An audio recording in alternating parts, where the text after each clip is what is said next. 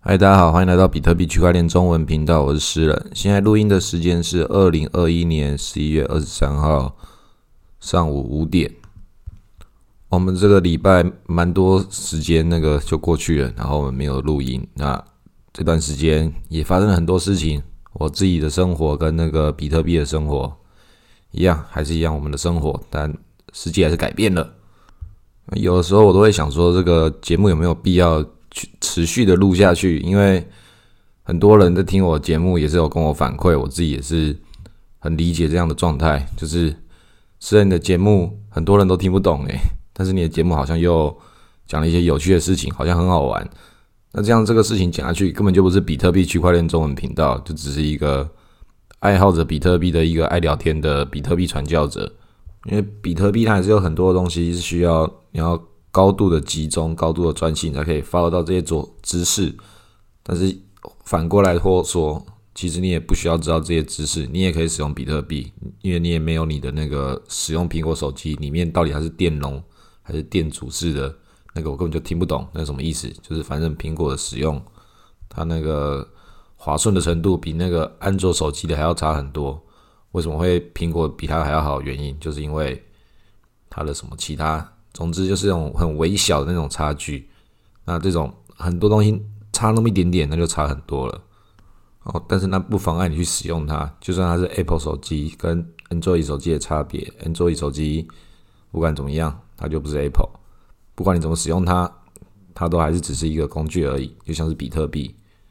这个就是新旧时代这个正在交汇，传统金融跟新的金融正在接轨。那其实每一个年代的。每一个人类，他们都会创造一些一些他们所想要信仰的东西去信仰，因为人类就是这样的脆弱的一个生物。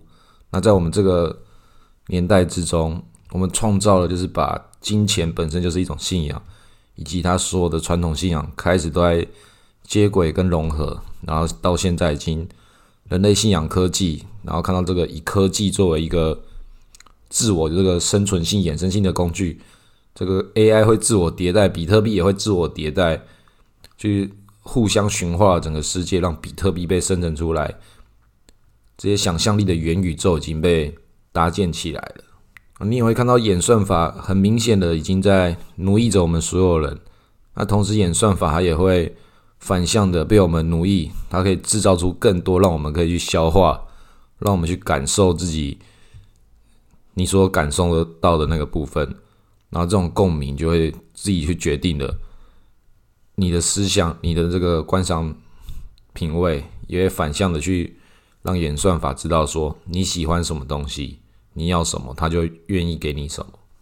你不管怎么做，你都逃离逃离不了演算法的，一定都没办法，因为它已经在你的生活之中的。那有很多人说，哎，我们要回到那个浪漫的巴黎年代，什么事情都不用去。被那个外界思考所绑架。当你融入这个社会之后，这个社会也是你的一部分。那你就要配合这些事情。那其实并不是我们这个年代往这个状态走，每个年代也都是。上个年代的人，他们也都是越融入社会越社会化。但是在这个区块链的世界里面，它这个内在社会里面还有内在宇宙，很多层很多层，然后很多个不同的门。你的那个手机滑到下一个传送门，进入到下一个连接里面，到底展开什么样的世界，都完全完全不是你可以那个简单预测的。那我有一个朋友，其实我觉得他真的蛮厉害的。他说他每天上班的时候都很专心的在滑维基百科，因为滑维基百科的时候，他简直就是留在上一个最疯狂探索以往未来。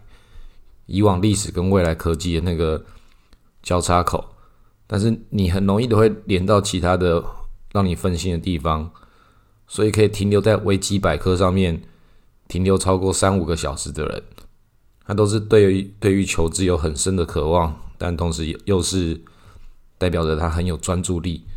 那我建议很多问我说比特币怎么投资的朋友，我认为可以最成功的投资方式就是。你持续的购买比特币，然后持续持续的在那个你本来做的生活做事业，比如说像我这个朋友，还是在上班的时候看维基百科，这种有这种定力的人，他就可以拿着公司的薪水，然后赚到更多比特币，然后继续吸收自己的薪资，随时跟上这个社会，又同时远离这个社会，大隐于隐于市的这种概念，我就很向往这种生活。这就是应该每个人日常生活之中都有机会走到这个地步的。也是叫做大部分人都应该要可以，因为你的生活是你自己的嘛，但公司是公司的，我们还是要对抗一下这个资本主义，他们奴役我们所有人状况。但是你的脑袋中，你的内心是自由的，只要你有办法抽出一点时间，上班的时候偷看维基百科，你的生活就不一样了。你就可以从比特币的那一页开始看看中本聪是谁，为什么他叫中本聪。为什么中本聪就叫做中本哲史？所以聪跟哲史是一样的吗？诶，那你就可以去思考一下，到底什么是日文？像我这个地方就完全懒得研究，但实际上，真的想要了解比特币的人，从很多东西的源头，或许都可以找到一些事情的答案。那也有很多东西，你只要了解一半，了解一点点，不妨碍你去使用它，你就得到那些一部分的乐趣。你想要探索什么事情，探索各种地方。我觉得维基百科真的很不错啊！啊，维基百科也可以用比特币去捐款。那我也没有那个那么勤劳，因为我就认为说，诶，那是我的比特币耶。如果要狗狗币的话，那我可能会捐款。那大家也可以去研究一下有没有这个功能，因为比特币，比特币像黄金一样，要拿出比特币这在这件事情是比较困难一点。嗯，但是你有任何的多余的零钱，可以做点好事。就每个人都还是尽量做点好事，像狗狗币最近价钱又很低，大家可以当做做善事的方式去买它，继续买，因为反正能能低还可以再低到哪里去哦，还有很多空间可以跌哦。你看它暴涨那一根，还有那么长的空间可以跌。狗狗币只要进入到那个要跌回来之前那个样子的话，那个比特币的市场也可能会也差不多要不行的。那那个。有一个那个投资理论，也是那个好像叫人狗原则吧。狗币被创造出来就很有这样的概念呐，就是你不管那个人在马路上走，你的绳子拴的这只狗狗会往左边跑、右边跑，不管怎么样，它不会跑出这个范围啊。那现在比特币对狗狗币就是跑出那个范围太远了，所以要调回来。所以不管怎么样，还是要回到这个比特币上面的核心。那狗狗币那个就是市场跟主力，他们想要去挑战人类的认知极限，把这个市场想象力做出来。所以狗狗币现在就是一个那个状态，还是维持着原样的。很多人讲说狗狗币是那个无限蒸发，觉得狗狗币没有意义。狗狗币的意义已经被制造出来了，光你在讨论它这件事情。它本身就是你想象力去探索你这个边界的意义。那你可以看那个回到未来的那个电影，那个三部曲真的很好看。那个 Netflix 最近跟迪士尼尬起来，然后有很多这种电视儿童的这个美好的古老八零年代，大家又可以重温旧梦。大家可以看那个六人行，也是很多人的时代记忆。那你觉得什么东西是有记忆的？什么东西是有你的有感情、有连接的？那自然就会成为一个每个人的时代共同美好，那就会变得有意义了。所以比特币在这个时候，狗狗币也是，它是我们这个时代的这个爱好者，这个共同的时代回忆。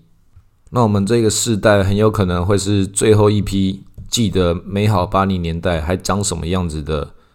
那个时代就是八零后的八零后，那现在的年轻小朋友不知道我们看着现在这个新的卡通是在好看什么？是在觉得为什么这个卡通要讲美好的八零年代？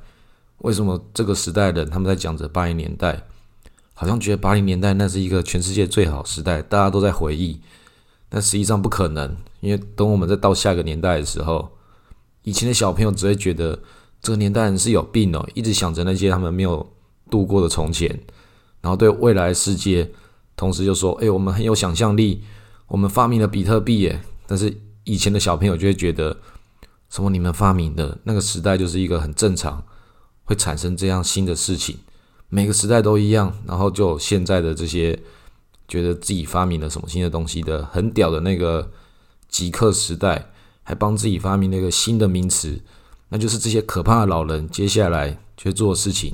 那现在都是我们这些年轻人，那到下个年代也会有下个年轻人，他们也会变老，也会变成你自己心中那种哇好酷的大人，或是我才不要变这种可怕的老人呢。那其实每个人都一样，每个时代都会有每个时代的好人跟坏人。有的时候这些反抗者，他们终有一天变成他们内心中要反抗的样子。那我是觉得比特币就是这个时代很好的工具，你可以让它成为你想要怎么样的，或者自己可以奴奴役它，或者被比特币所奴役。但不管怎么样，时代总是会过，会一直往前走。那比特币就就只是这样子而已。那我觉得人生很短，还有很多时间，然后留给那个。其他的时间，你想要做什么事情？我自己是真的觉得比特币就是游戏到了一个下个阶段，就重新整队，就会看到这个元宇宙的事情跑出来，然后比特币的世界，马上你就觉得自己老得很快，就哇，看这些事情，一下就看到一些人进来，一下就会看到一些人出去，就是比那个传统世界还要更快，时间的密度一直被压缩，一直被压缩。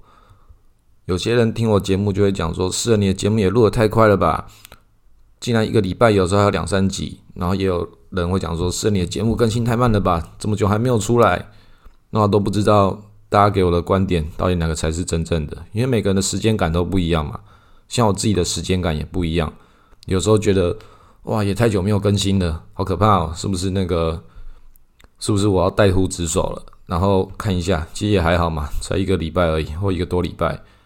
像我自己听那个台湾通勤第一品牌，我觉得哇，我还有好多没有去追上哦，竟然还有十几集，但是还有十几集，这个其实就是也还好嘛。我朋友讲说他已经超过了四五十集没有听了，原因不是他不想听，他不是诶，我不才刚听过吗？就是有空的时候再一次把它追完。这种事情就像是追剧一样，所以既然录个节目跟追剧这件事情，它会有一种类似的感觉，那就是。用那个八零年代的那种电影的拍摄手法，好像一个事情有在进展，但它的剧情这个进展好像跟你一般的生活又有接近，所以那个年代的人才找到这个流量的胜利方程式，然后就开始有人各种复制。那 Podcast 这种软体，这种通讯的频道，它也是把这种古典的事情，从我们眼睛看到一堆荧幕，把它搬到声音来。时间好像就变得比较慢一点，所以那个每个人在家中或者在不同的地方都有自己不同的舒压方式，都有不不同的这个程度上的焦虑。很多朋友他们说他们有这种资讯上的焦虑，因为就我个人而言，我也是每天就会把这个比特币的这个盘打开来看一下。那我其实一直在想，我到底会减少。要减少我看的次数，还是增加我看的次数？但是后来我看到最后，就看这个比特币的这个涨幅，就像看那个海洋、看大海一样，不管它涨或跌，然后都觉得哇，好精彩哦！那就像是那个海浪一样打上来的时候，像现在这个 DeFi 的收益就是哇，上面一直有钱掉出来，这样哐啷哐哐哐，海浪打上来就有贝壳、海鲜。有些鱼，你就可以去捡，但是你什么时候知道有一股大浪会打上来，直接把你卷走？你还自己在想说，哦，这些海鲜要赶快捡，不然不是每个时候都有这么多的这个老天的给你的好处。但你在想着，对我在努力，要好好生活，赶快带这些东西回家过冬，这个在过年前捞一笔回家好吃的。